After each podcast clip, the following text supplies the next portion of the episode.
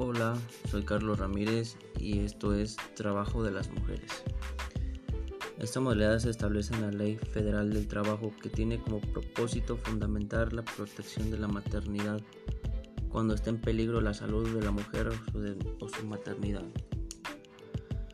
La mujer no podrá utilizar su trabajo en horas extraordinarias, trabajo nocturno industrial, labores insalubres o peligroso en un comercio o servicio después de las 10 de la noche.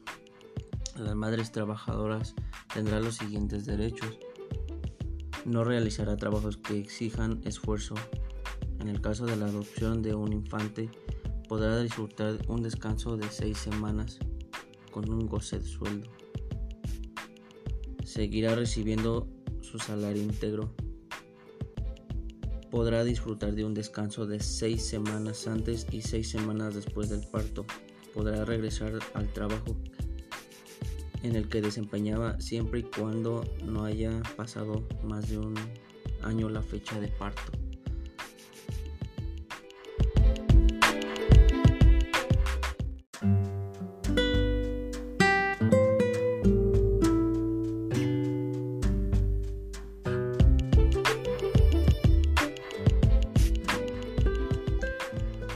Hola, buenas tardes eh, a todos. Espero que estén teniendo un excelente día. Mi nombre es Carlos Ramírez y sean bienvenidos a este nuevo podcast en el que estaremos hablando un poquito acerca sobre lo que es la voluntad y la libertad. Y bueno, este, tenemos entendido que la voluntad es la capacidad de un ser racional para adoptar un determinado tipo de actitud o de postura o capacidad para realizar determinadas acciones que de antemano se ha fijado o propuesto eh, a un individuo. Em, en este sentido, la voluntad puede entenderse como la capacidad consciente para planificar el propio comportamiento, para fijarse una serie de metas y por lo tanto para establecer la propia escala de valores. Y bueno, en la filosofía, la filosofía, la voluntad ha derivado en diferentes campos en ese devenir los temas centrales de discusión han sido el Dios y la razón. Em, el acto humano se analiza a través de la voluntad y la libertad. Mediante estas facultades que ejerce el ser humano se puede, cuestionar si han obrado bien o lo ha hecho mal. Em, el motivo la acción consciente del fin y de los medios que permiten conocer los alcances de la voluntad y la libertad de la persona. Mm, la conciencia de un fin y la decisión de alcanzarlo convierten el acto humano o moral en un acto voluntario, eh, un acto realizado en libertad, en tanto la decisión de realizar un fin presupone su elección entre las personas. Eh, la libertad es uno de los valores universales más apreciados en relación con, los, con el perfeccionamiento personal y la realización del hombre. Sin la libertad y, y perderíamos la oportunidad de encontrar el sentido a nuestra vida.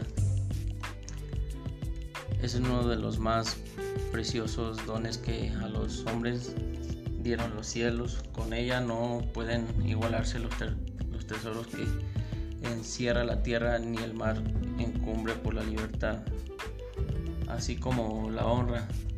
Se puede y se debe eventuar, aventurar la vida y por lo contrario el cautiverio es el mayor mal que puede venir a los hombres. Eh, la libertad individual es compatible con la, con la voluntad, la voluntad común siempre que su objeto sea también compatible con el principio formulado por la, por la regla. En este caso las decisiones de grupo son compatibles con la libertad individual en cuanto castigan y ofrecen compensación para ciertos tipos de conducta que todos los miembros del grupo desaprobarían, incluso las personas eh, responsables de esta conducta, si ellas mismas fueran fueran víctimas. Además, este, la libertad individual puede ser compatible con los grupos de decisión y las decisiones de, un grupo. de tanto en cuanto estas últimas reflejan los resultados de una participación espontánea de todos los miembros del grupo en la formación de, una voluntad común.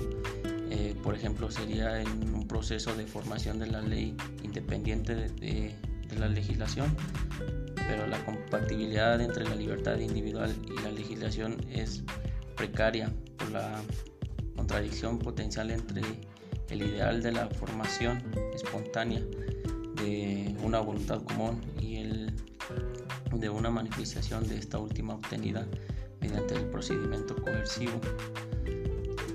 Em, como ocurre habitualmente en la, legislación, eh, finalmente la libertad individual es perfectamente compatible con todos aquellos procesos cuyo resultado eh, es la formación de una voluntad, una voluntad común sin recurso a decisiones de grupo o grupos de decisión.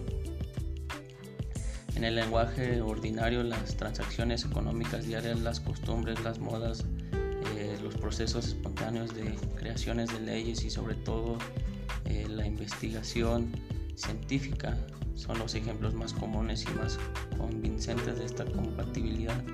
De hecho, eh, de esta íntima conexión entre la libertad individual y la formación espontánea de, una voluntad común. Este contraste, contraste con este modo espontáneo de determinar la voluntad común.